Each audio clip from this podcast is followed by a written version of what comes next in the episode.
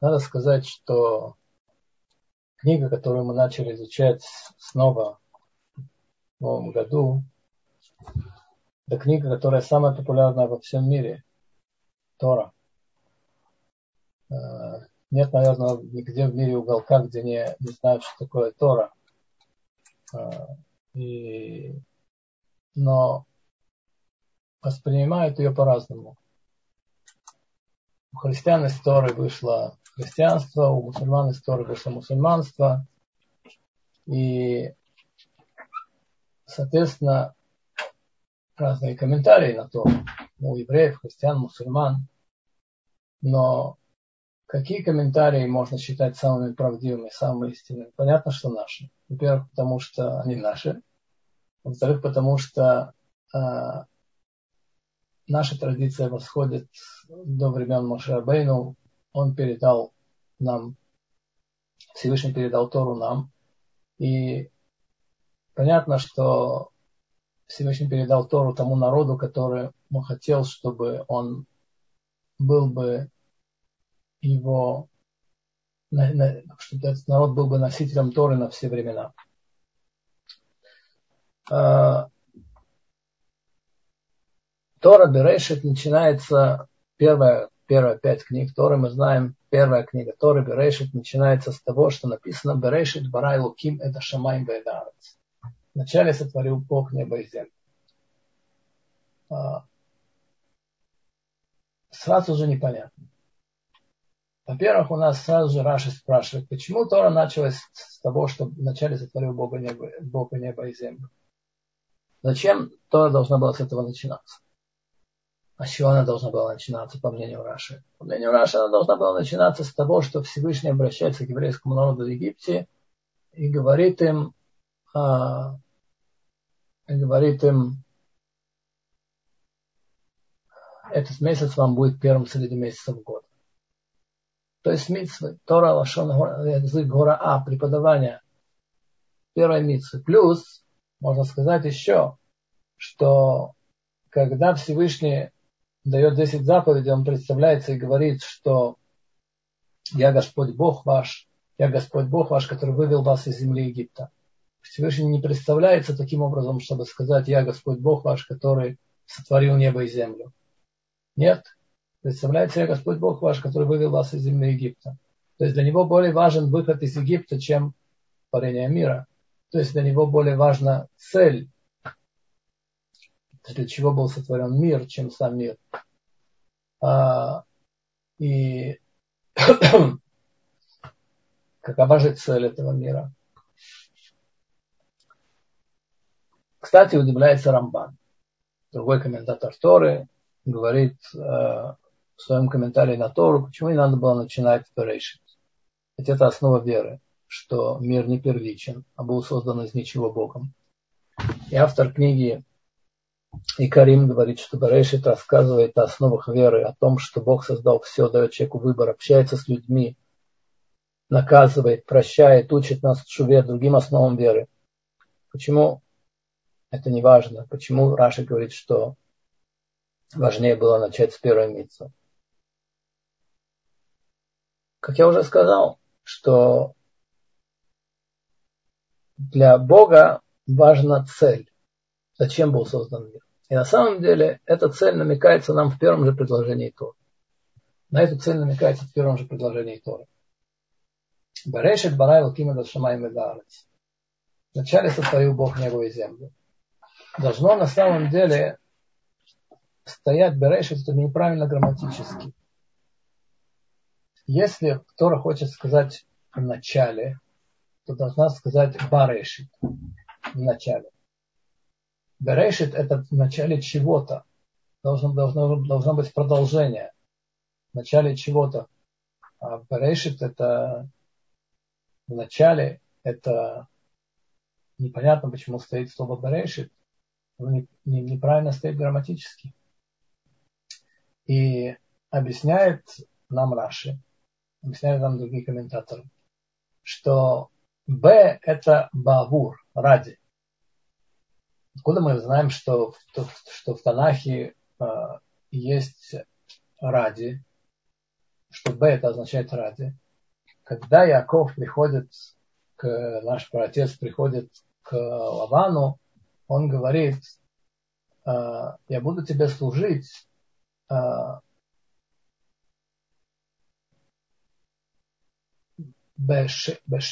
Берахель битха актана. Берахель битха актана. За, за Рахель, за, ради Рахель твоей младшей дочери. И Рейшит, получается, что это э, слово, которое надо расшифровать. Как оно расшифровывается? Все книги Танаха объединены чем? Что они написаны Беруа Кодыш Святым Духом. И поэтому можно сделать подстановки из одной книги в другую. Что называется рейшит? Говорит Мидраш.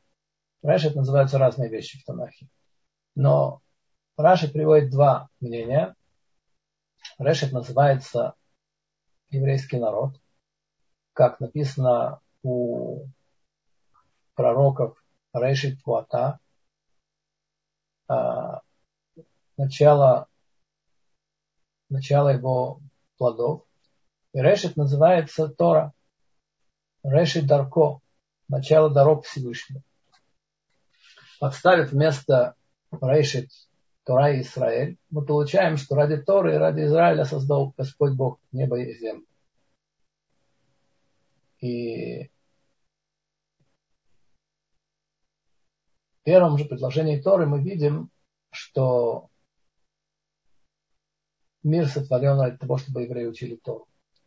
Есть очень интересный комментарий, который говорят, что один мальчик как-то читал первый первое предложение Торы, Берешит Барай Лакима Дашамайм Лейбаарец, и спросил, сначала сотворил Бог небо и землю, и спросил, а когда он создал худ Шларец, а когда он создал вне Израиля? И этот вопрос не такой же глупый, потому что на самом деле мы говорим, что э, Арец – это земля Израиля. Так вот, есть очень интересный комментарий но очень много комментариев на то, говорится, что Шивим по ним 70 лиц у Торы, который говорит, что на самом деле вначале сотворил Бог небо и землю. Небо – это Уцарец, это вне Израиля, а Арец – это земля Израиля. Почему? Потому что на самом деле мы не можем понять, что значит вначале сотворил Бог небо и землю. А что из себя представляет небо? что галактика имеется в виду. Поэтому объясняется, что в этом комментарии, что Арец это земля Израиля, а Шамаем это вне земли Израиля. И мы знаем, что когда народы мира хотят быть святыми, они становятся шамаемными, они, они думают только о духовном, они запрещают себе всякие физические наслаждения. Это называется у народов мира быть духовным небесном. А евреи на самом деле, они, они хаарец, они делают, они делают священные материальные вещи. То есть еда может стать священной, когда еврей на нее благословляет. Тфилин тоже материальная вещь, он святая вещь, сапертора. А, то есть еврей делает в этом мире а, священным материальные вещи в отличие от неевреев, которые делают только духовные вещи для того, чтобы стать выше, чище. На самом деле, кто достигает успеха, понятно, что еврей. Есть э, в творении мира удивительная вещь. Во втором же предложении Торы написано, земля была пустынна и хаотична, и хаос был и э, темнота над бездной, и рух, и дух Господа витает над водой. Откуда вода взялась? Ведь мы говорили, что мы не говорили ничего о создании воды. Раши пишет в конце творения мира, что на самом деле человек, который хочет учить истории, как был сотворен мир, он ошибается. Потому что нету, нету хронологии событий творения мира в, в описании, которое есть в Берешит. Поэтому, если человек в науке задает вопрос, как наука сочетается с, как научная теория создания мира сочетается с религиозной, с, с точки зрения Торы, то они просто занимаются разными вещами. А, наука занимается, как был сотворен мир. А Тора занимается, зачем был сотворен мир. Поэтому нет никакого противоречия между наукой и Торой. Они просто не сталкиваются в этом вопросе. Не, у них нет общего базиса. Есть а, интересный мидраж, интересный комментарий, который говорит, что когда были сотворены Солнце и Луна, они были сотворены одного размера. Потому что так написано в Торе, и создал Бог два светила больших. А потом написано в Торе, и большое светило он поставил днем, а маленькое светило он поставил светить ночью. Большое светило солнце, маленькое светило луна. Комментарий говорит такую странную вещь, что у нас вначале они были созданы одинаковыми по размеру. Но Луна сказала, ну, надо, надо понять, что такое Луна сказала. Луна умеет разговаривать. Медраж, комментарий так говорит, что Луна сказала Всевышнему, не могут быть два короля под одной короной. Не может быть так, что мы одного и того же размера. Сказал Всевышний, окей, ты права. И уменьшил Луну. Правда, дал ей знак того, чтобы она не очень расстраивалась звезды. Понятно, что если этот разговор происходил, то он происходил между ангелом, который покровительствует, между ангелом Луны и Богом, не между Луной и Богом. Но даже если этот разговор не происходил, чему нас хочет научить Митраж? Наш Митраж хочет нас научить очень важной вещи в жизни. Что человек не должен быть неблагодарным. Человек получает что-то, надо сказать спасибо. А, потому что если не вести себя так, то мало того, что тебе не дадут больше, но и то, что у тебя есть, у тебя отберут. И так было со змеем, который а, захотел Хабу, и поэтому устроил всю эту историю с, с тем, чтобы Адам съел плод дерева и умер, и он взял бы Хабу, Хабу в жены. Так а, что в итоге? Он не только ни Хабу не получил, но то, что у него было ноги, он, ему тоже отрезали. И это очень важное правило, не ворчите. То, что у вас есть, говорите спасибо. Потому что на самом деле Всевышний судит мир по милосердию. Хотя написано в первом предложении Торы Берешит Бара Элоким, вначале сотворил Господь. Это Элоким это имя, которое соответствует атрибуту судьи. В дальнейшем написано, что Всевышний вводит свое имя Адонай, чтобы сказать, что мир, да, был план создать мир по законам суд, суд, суда, чтобы тот, кому полагалось, получал бы, тот, кому не полагалось, не получал бы. Но большинство мира так не может существовать. Только, только, только великие праведники.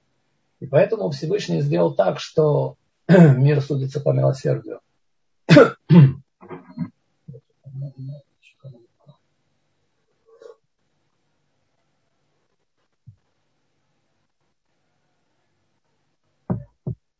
Поэтому, если вам что-то дали, знайте, что вам это тоже не полагается. И благодарите за то, что вам дали. И ни в коем случае не говорите, что дали недостаточно, что вас не ценят, что не оценили. Знаете, я часто слышу от пожилых людей, когда говорят, я всю жизнь сделал столько хорошего, столько хорошего, столько хорошего я всю жизнь сделал. И тогда у меня возникает вопрос, если всю жизнь сделали все столько хорошего, откуда столько зла в мире? А человек должен благодарить Всевышнего за то, что у него есть. Понятно, что можно желать большего, как э, у меня было один раз в разговоре, был такой представитель организации Joint в Грузии, Стэнли Абрамович, старый умный еврей. И он мне как-то сказал, Ариэль, человек должен быть богатым. Я спросил его, как же написано в перке, вот, что кто богат, кто, кто, кто, кто, доволен своей долей. Он сказал, да, но кто сказал, что доля должна быть маленькая? Человек может стремиться стать богатым, в этом нет ничего преступного. Но человек должен благодарить за то, что у него есть. Просить еще.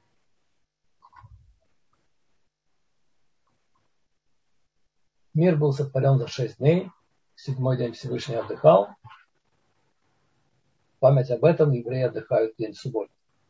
Одна из причин. На шестой день был создан человек. Всевышний обратился к кому-то, не знаем кому, как кому, и сказал нас, Адам, давайте сделаем человека. Есть три комментария мне известных, кому обращался Всевышний. Есть комментарий, который говорит, что Всевышний обращался к ангелам. И это учит нас скромности Всевышнего, что это учит нас тому, что один человек тоже не должен решать, он должен обращаться за советом, один судья не должен решать, должен обращаться за советом к другим судьям. Есть мнение, что Всевышний обратился ко всему миру. Потому что в человеке присутствует качество всех животных. К примеру. В одном больше крысы, в другом больше льва. Но качество всех животных присутствует в человеке. То есть весь мир как бы от себя отделил и создал Всевышний человека. То есть он обращался ко всему миру. И третье мнение, которое мне больше всего нравится, что Всевышний обращался к самому человеку. Сделаем человека. Давай с тобой вместе сделаем человека. Потому что человек рождается несовершенным.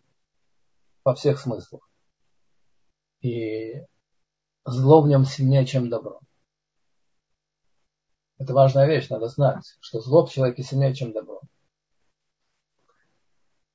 Поэтому, если человек не старается себя изменить, то ничего не получится. Он не сможет, в нем добро не сможет побеждать зло.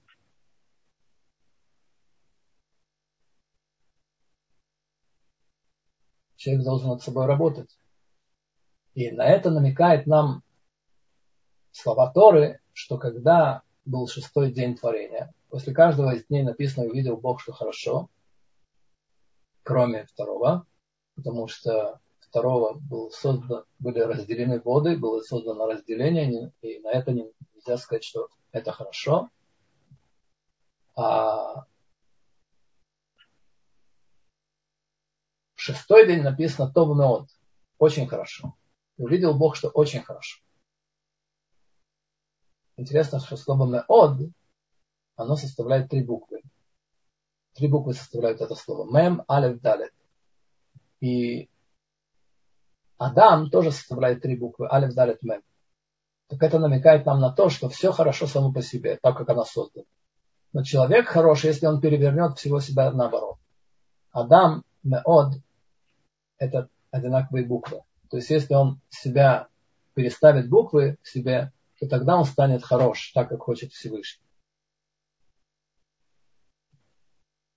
Интересно, что в шестой день творения также написано, что и был вечер, и было утро, день шестой. Йом Хашиши написано, с артиклем Хей. Это означает, что весь мир как бы висел на ниточке до тех пор, пока Всевышний не дал пять книг Торы, Хей, Ха, Хей, это пять численное значение, Шиши в шестой день Сивана, шестой день месяца Сиван, день дарования Торы. Тогда Всевышний удовлетворился и сказал, что мир будет существовать, когда евреи приняли Тору. Как мы уже сказали, в шестой день Бог создал удивительное создание Адама, человека. Интересно, что Тора нам рассказывает о создании человека два раза. Во время творения мира, на шестой день, И еще раз Тора возвращается к рассказу о творении человека, еще раз после этого и говорит, что и вдохнул Бог в человека душу живую. Вопрос. Человек до этого был жив? Или он был как кукла? Рамбан говорит, что он был жив, но просто он представлял себя высоко развитое животное. Как змей.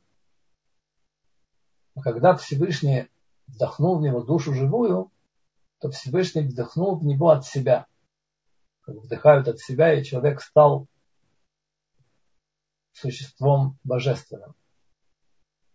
Есть очень интересный вопрос, а, почему нельзя кланяться идолам. Как вообще возникло идолопоклонство? Идолопоклонство возникло из того, что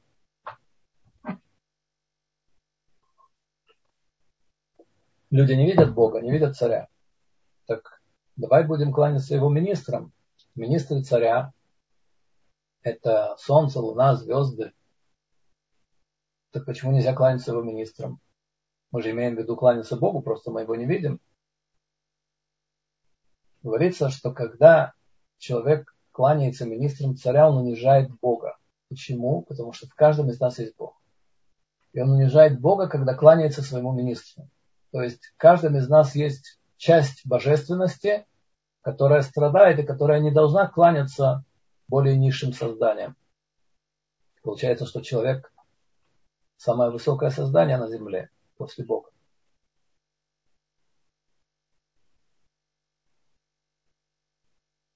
Кто выше, человек или ангел? Когда Всевышний хотел даровать Тору, ангелы воспротивились. Сказал Всевышний Мушарабейну, ответим. Сказал Мушарабейну, у вас есть родители, что вам надо исполнять митцву уважения родителей. У вас есть царара, злое побуждение, которое вас мучает, которое не дает вам покоя, и вы боретесь с ними, побеждаете его. Человек, который таким, как видит его, как хотел увидеть Всевышний, человек выше ангела. Весь мир создан для человека.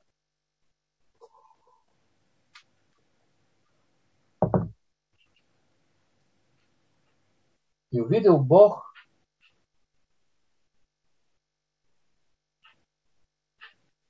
что человек один. И сказал Бог, лотов йот ли адам левато. И сказал Бог, нехорошо человеку быть одному. Очень интересный момент. Когда написано в Торе Лотов, там стоит такой, когда вы, наверное, слышали, что когда читают Тору, то читают ее под музыкальные знаки. И под словом Тов стоит Твир. Такой музыкальный знак, который говорит, что здесь обсака, прекращение так это противоречит тому, что было только что сказано. Вначале сказано было, и когда Бог создал весь мир, Он сказал, что все очень хорошо. А тогда, когда он увидел, что человек один, он сказал лотов. Лотов не только нехорошо, что человек один, нехорошо, что всему миру. Лотов не только для человека, потому что лотов, виот, адам, левадо, лотов, после этого стоит знак, который говорит, что лотов это для всего лотов. Более того, лотов это даже сильнее, чем ра, потому что ра, злое, может быть доброе, а лотов это значит нет никакой, никакого добра вообще в том, что человек один.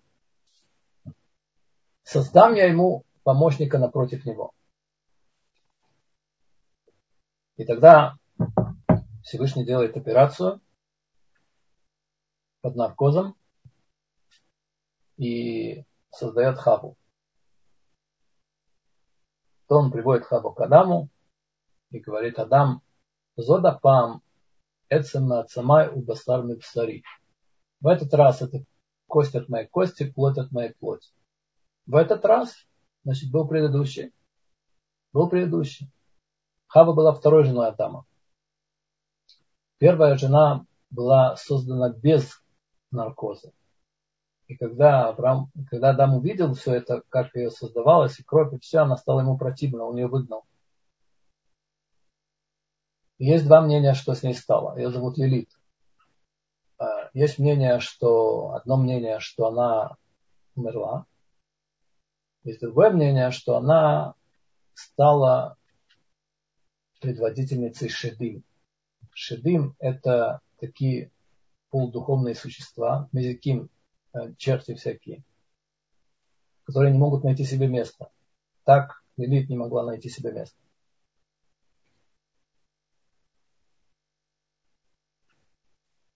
Но когда Всевышний провел операцию с наркозом, все вышло хорошо, и Всевышний создал хабу.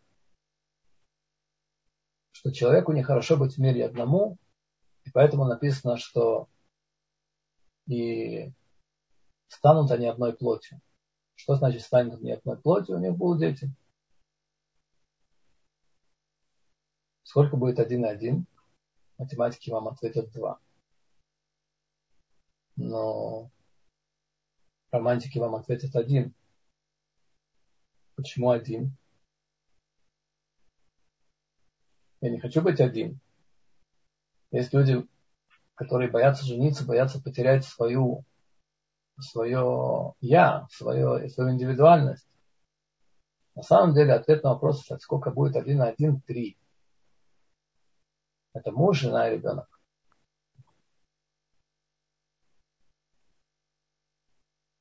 Всевышний сотворил женщину таким образом, чтобы она могла дополнять мужчин, чтобы вместе они составляли одно целое. Если бы Всевышний сотворил женщину такую же, как мужчину, то ему было бы неинтересно. Он бы не мог,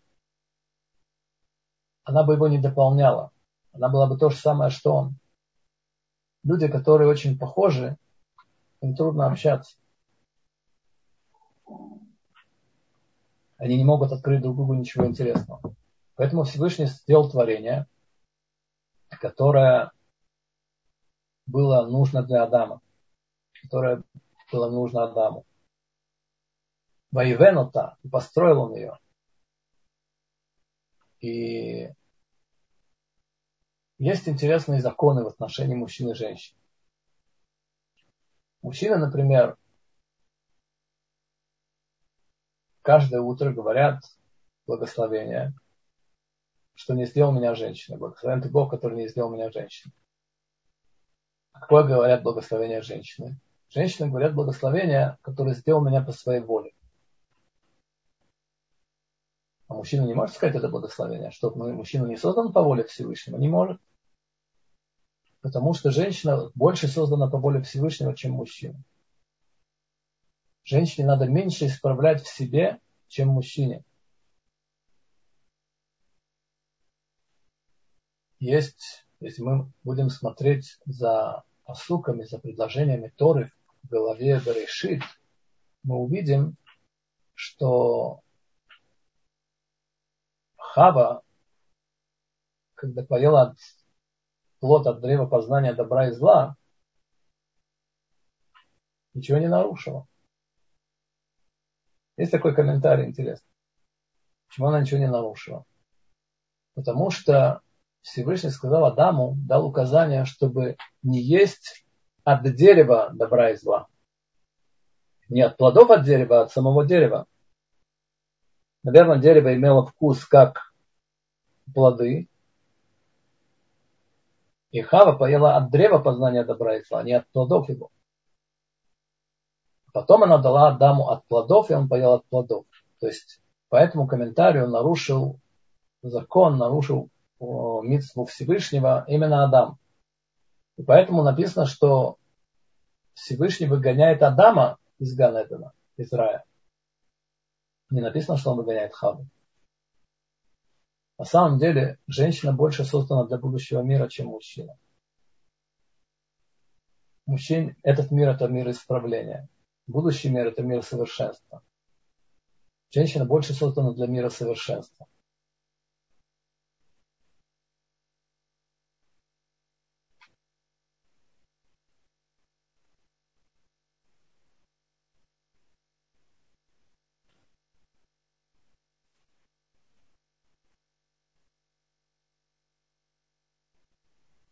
Много было праведников в мире после того, как начали рождаться дети. как начали рождаться дети. Понятно, что первые дети родились у братьев и сестер, иначе невозможно. Тем не менее, Тора нам этого не сообщает. Почему? Тора нас учит тонкости. Не только мецвод, но и тонкостям. Что есть вещи, о которых не говорят. Например, в Талмуде написано, что каждый знает, куда идут женихи и невесты после свадьбы. А тот, кто говорит об этом, он подлец. Испорченный человек.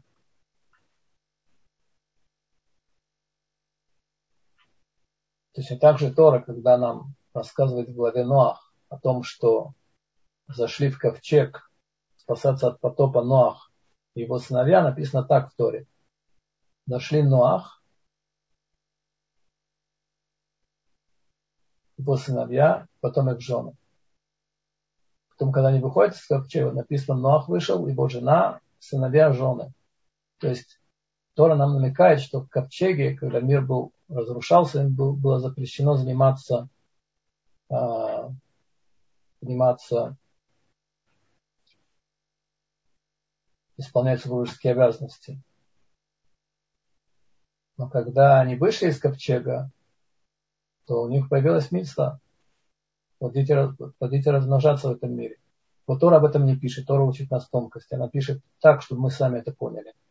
Что когда заходят в ковчег, заходят Ноах и его сыновья, потом жена и, и, дочь, и жены сыновей, а когда выходят, то выходят Ноах и его жена, сыновья и их жены.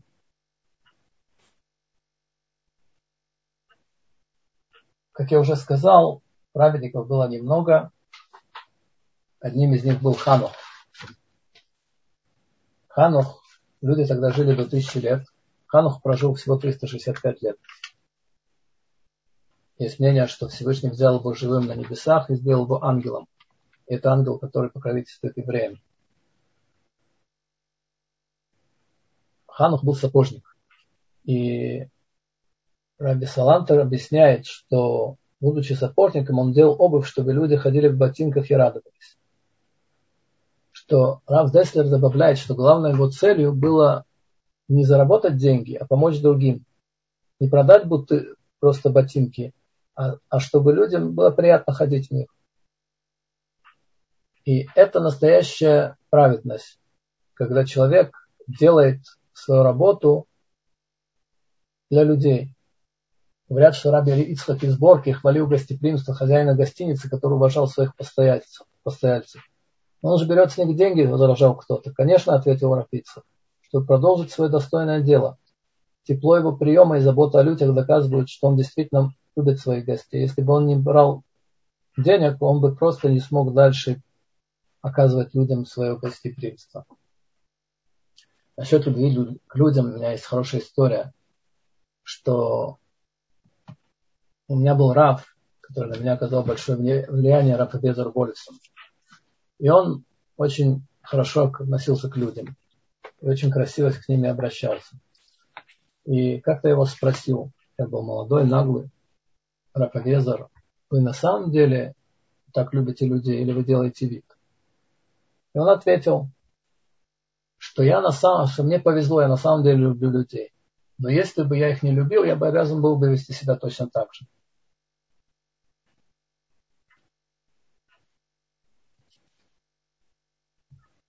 Переходим к главе Ноах. Так весь мир стал стал очень испорченным. Люди перестали, стали, даже говорят, животные изменили свои дороги, стали разные виды соединяться с, с, с разными видами. Процветали, процветал грабеж. Было идолопоклонство. Но мы видим, что основное наказание, которое пришло в мир, потоп пришел за грабеж. То есть Всевышний больше наказывает человека за митцву, которая по отношению к другому человеку, чем митцву по отношению к себе. Понятно, что все люди были идолопоклонниками во времена Ноаха и кланялись идолу. и кланялись идолам. Но Всевышний не наказывает их за это. Он наказывает их именно за то, что они грабили друг друга. В то же время мы видим, что когда они вместе, и они вместе строят Вавилонскую башню, тоже, чтобы восстать на Всевышнего, Всевышний только их разгоняет по земле. Больше никакого наказания им не дает. Всевышний очень ценит, когда люди хорошо относятся друг к другу.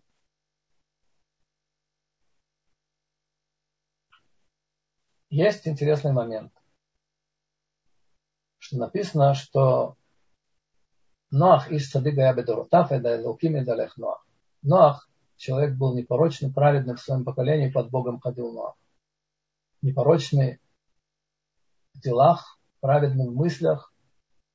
И все равно есть спор между двумя великими рабаним, между двумя великими раввинами, Йохананом и Рашлакишем. Почему написано, что Нох был праведником в своем поколении? Рашлакиш говорил, что это хвалу Ноаху. Что в таком поколении, где были все злодеи, он удается быть праведником. А Раби Йоханан говорил, что нет, это ему в позор. Что если бы он жил в поколении Авраама, он бы не, не был ничем там, никем, не был бы никем. Почему мы, почему Раби Йоханан говорит, что Бегнай, что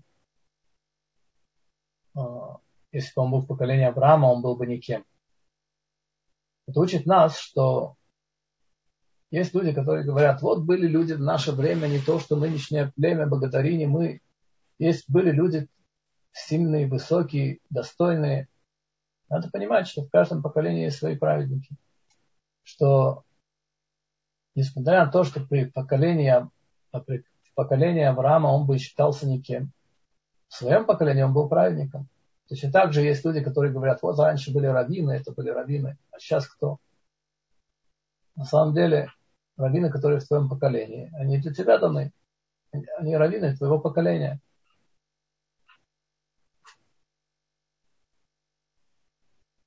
Есть интересный момент. После того, как написано, что Ноах был праведником, с Богом он ходил, Всевышний решает уничтожить мир. Ноах мацахен бейнеяшем. А Ноах нашел милость в глазах Всевышнего. Где мы еще встречаем такие слова найти милость. Написано про царицу Эстер. Эстер носет хен бейней коль роя. И была Эстер, находила милость в глазах всех, кто ее видел. Как удостоивается того, чтобы найти милость в глазах Бога? Оказывается, нужно что-то делать особенное, чтобы найти милость в глазах Бога. Недостаточно просто соблюдать митцвот.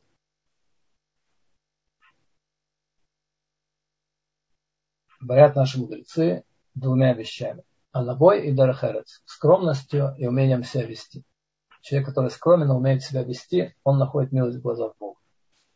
А говорил Раби Бальшем то, что самое важное из всех шарим, которые есть на небесах, из всех ворот, которые есть на небесах, это шар Сиата Дешмая. Ворота помощи с Бога. Кто ее получает? Тот, кто находит милость в глазах Бога. Поэтому давайте будем скромны и давайте будем себя вести красиво.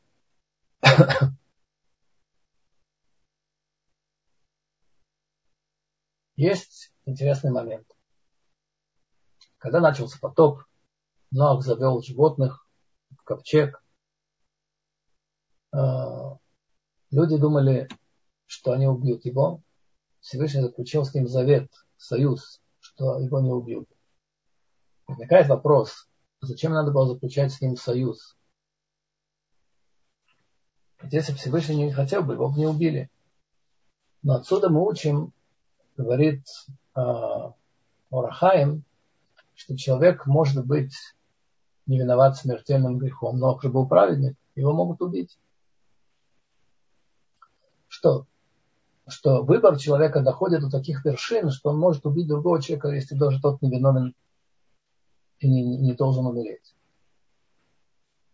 Веленский Гаон в своем комментарии на Мишле и на притче царя Шломо пишет, что человек может умереть в компании других людей. Если, например, есть газара на самолет, что он должен упасть, то человек может оказаться в этом самолете, и из того, что есть газара, есть тяжелый указ на самолет, он погибнет, хотя он, в принципе, не должен был погибнуть.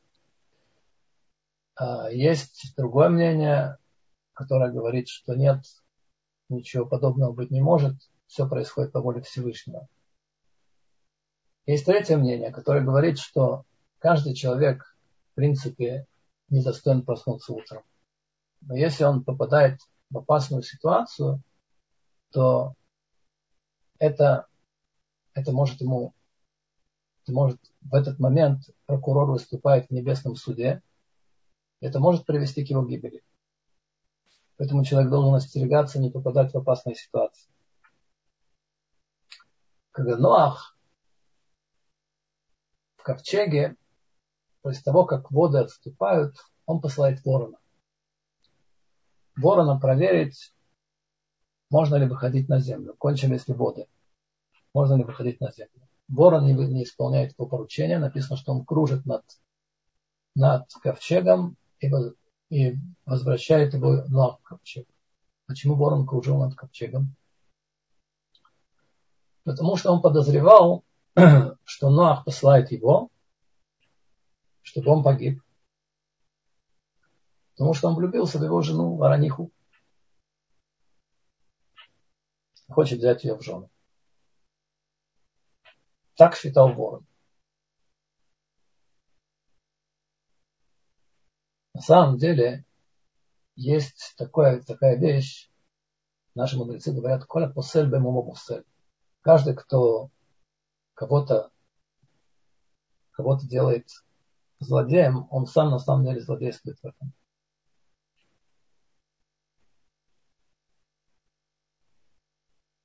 И каждый, кто воспринимает другого человека, есть, есть три трое, которые были э, ковчеги, которые нарушили запрет на семейную близость, это ворон, собака и хам. Хам, собака и ворон. А, я вам расскажу одну историю, которая произошла со мной, когда мне было 23 года. А, моя мама училась в еврейской школе. И была очень интересная женщина. В нее были влюблены двое. Мой папа и еще один молодой человек с ее класса. Это была еврейская школа. Правда, еврейская было в ней только то, что раз в неделю там учили идыш, кто хотел. моя мама выбрала моего папу, за что я очень благодарен. А у того человека очень неудачно сложилась жизнь.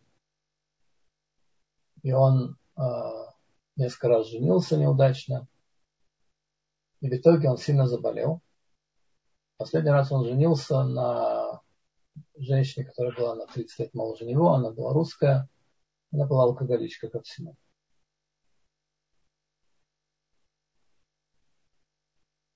Так э,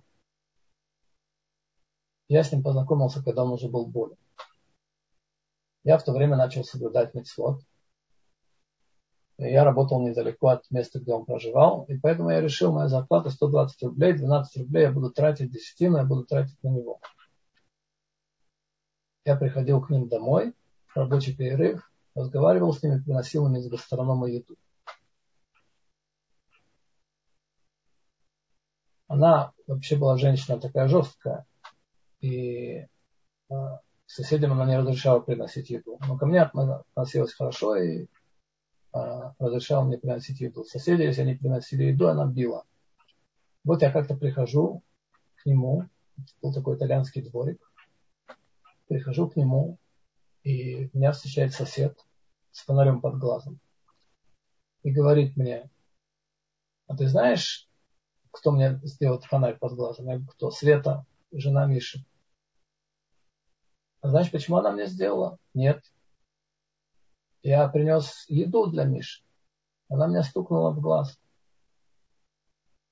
Ну ничего, я пошел в милицию, сейчас придет участковый, с ней разберется. И пришел участковый на самом деле. А я был там. Пришел участковый и говорит, за тобой. Ей говорит. Она лежала в постели с похмелья. Она говорит, выйдите в коридор, мне милиционер, я должна переодеться. Мы вышли в коридор. Милиционер пристально смотрит на меня и спрашивает меня. А ты зачем сюда ходишь? Я говорю, я еду приношу. Он еще раз на меня пристально посмотрел и говорит, врешь, бабе ходишь. Я на него даже не обиделся. Почему? Потому что я подумал, что каждый человек воспринимает этот мир по себе. Я помнил историю Ворона, что он думал, что Ноах посылает его для того, чтобы он для того, чтобы взять в жены его жену. Нужна была Ноаха жена, ворона, жена ворона. Поэтому надо нам внимательно относиться к своим нашим поступкам и к нашим делам, к нашим словам. И что если мы кого-то сильно осуждаем в чем-то, задуматься, нет ли в нас этого, этого зла в самих. Ноах, после того, как вышел из ковчега, первым делом строил, посадил виноградник. Говорит нам Мидраш, что в тот же день вырос виноград, в тот же день он его выдавил, в тот же день он сделал вино, в тот же день он напился. Получается, что все, что он делал, Всевышнему помогал. Почему? Почему он напился и хам сделал с ним то, что сделал? Говорит нам, Раши, он должен был заниматься другими насаждениями. Он должен был, не первое, что он должен был делать, он должен был сажать виноград. Отсюда мы учим, что Бог может человеку помогать в плохом. Что если человек что-то делает не по желанию Бога, Бог может дать сатане право помогать человеку в этом.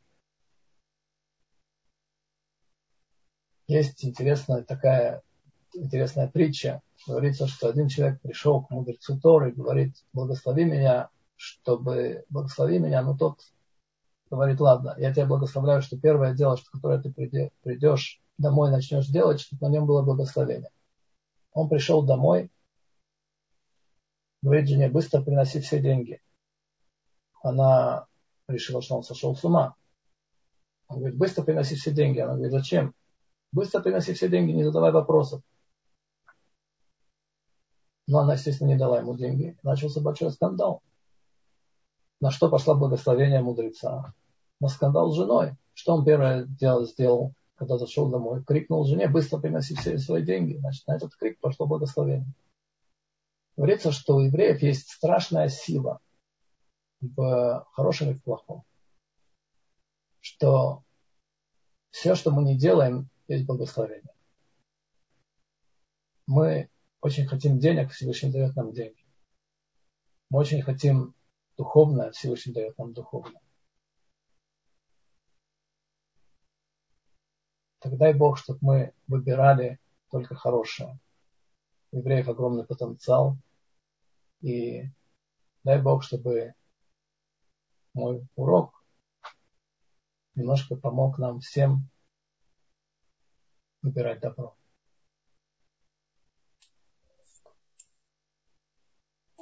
Амен. Спасибо вам огромное. Потрясающий урок, действительно, уважаемый Рафаэль. Как я ожидала и говорила, это будет необычный урок. Спасибо вам огромное. Друзья, ждем ваши вопросы. Если они у вас есть, то мы с удовольствием их, конечно же, озвучим. Сейчас я проверяю, если есть у наших зрителей на YouTube. Нет, нету вопросов. Честно, я, я, конечно, могу что-то спросить, но мне кажется, будет еще лучше, если вы расскажете нам что-то еще. А, я расскажу вам э, историю, как я начал заниматься разводами. Есть такая митсва дать гет. Есть такая митсва заниматься агунот, женщинами, которые, э, которые муж не дает гет. Вот как-то в 1991 году я сижу в своей квартире в Тбилиси, раздается звонок, говорит Ицхак Зильбер телефоне. Я удивился, он не назвал себя Раф Ицхак Зильбер, просто Ицхак Зильбер. Я, говорит, вас слышал, у меня к вам большая просьба. Пожалуйста, поезжайте по маршруту Баку, Куба, Дербент, Махачкала. И там есть мужья, которые, жены находятся в Израиле, и они не дали им гет, женщины страдают, помогите этим женщинам. Я сказал, Рафица, как я поеду в разгаре войны между Азербайджаном и Арменией?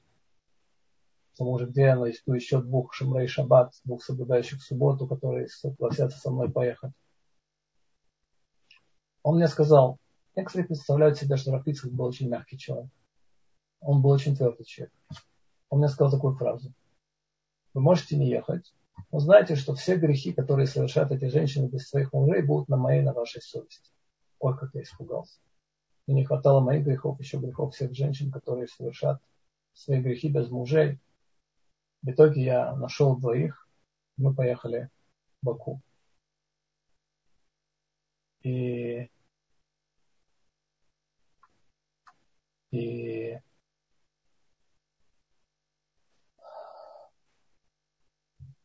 там были адреса даны. Спросите Борю Базара, спросите, а, там были всякие, надо было искать людей, задавать вопросы. Но я исполнил поручение Рафицхака, и с тех пор началась моя история, что я стал заниматься агунот. Женщинами, которые, женщинами, которые э, не получили гетто от своих мужей.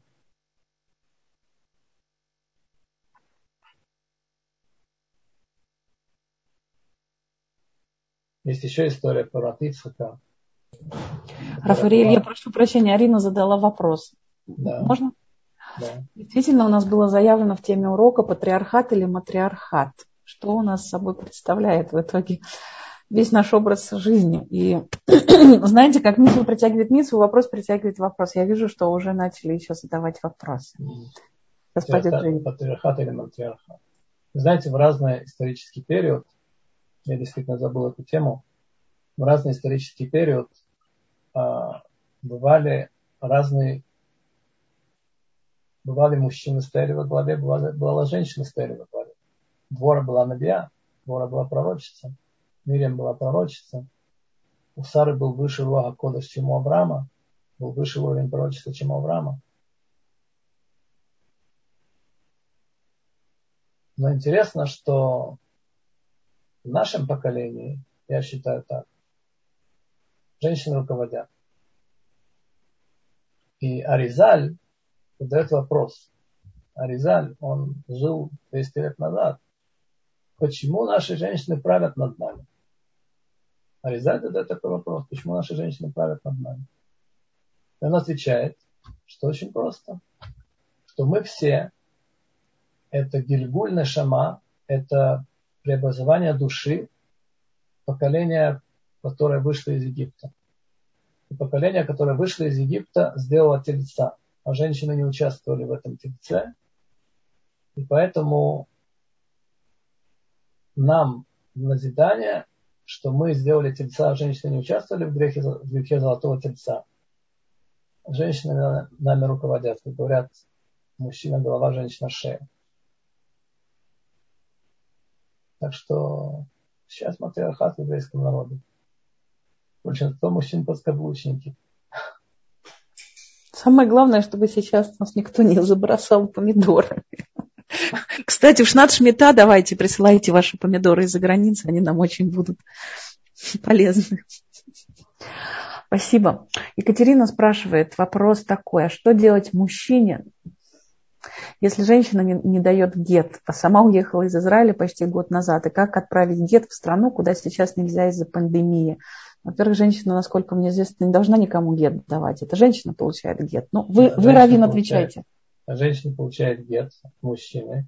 Если женщина э, покинула Израиль и не взяла гет, то мужчина должен обратиться в Бейдин, в Равинский суд, и Равинский суд ему поможет вручить ей гет. То есть Равинский суд организует это вручение гета. Вот. В крайнем случае, если а, ее не найдут или она будет отказываться брать гет, у нас был такой случай в Кубе, а, такой район в Азербайджане. А, приехал наш посланник вручать гет женщине. А мать говорит, ее нет дома. Посланник говорит, а я ей как раз 50 долларов привез. Мать говорит, ну да, передай, я, я ей передам. Он говорит, нет, мне сказали лично ей вручить. Так ей вручили гет. А, ее позвали. Значит,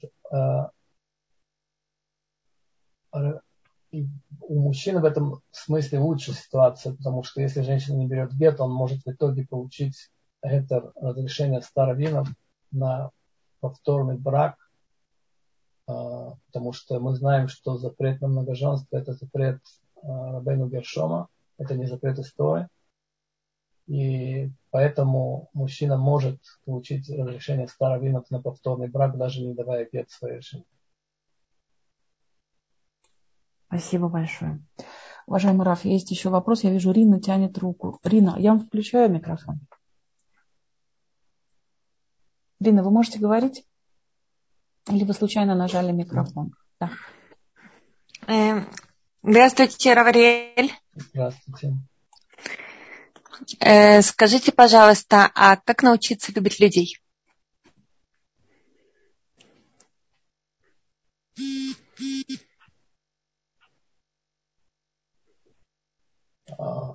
Слово «ава», любовь, это слово, которое означает в переводе «гав» с арамейского это давание, что люди думают, что они любят того, кого они получают. Люди на самом деле любят того, кому они дают. Когда пришла одна Ганена, воспитательница в детском саду, спросила у Равина, есть такой ребенок сопливый, э, все время с козявками, грязный. Я его не люблю. Как мне его полюбить? Сказал Равин, вытри ему сопли, почисти ему нос, занимайся им, тогда ты его полюбишь. Если человек будет жить для людей, если человек будет делать добро другим людям, он в итоге их полюбит. Человек не в состоянии э, не отдавать себя. И он должен отдавать себя другим людям. Даже не получая ничего взамен. То есть надо отдавать себя людям, тогда ты будешь их любить. У меня был случай, когда я остался э, один в Грузии, когда уехали все мои друзья, которые были мои единомышленники – я задал вопрос Равину. Я сказал, я остался один, у меня нет друзей. Он мне сказал, знаешь, что надо делать, чтобы не быть одному? Что? Начни учить людей. Так я начал учить людей. И теперь я не один. А, надо, надо то, что ты можешь дать людям, надо дать. Тогда ты их полюбишь. Огромное вам спасибо, уважаемый Рафри. Есть еще одна вещь. Надо видеть, стараться видеть хорошее в людях. И стараться закрывать глаза на плохое.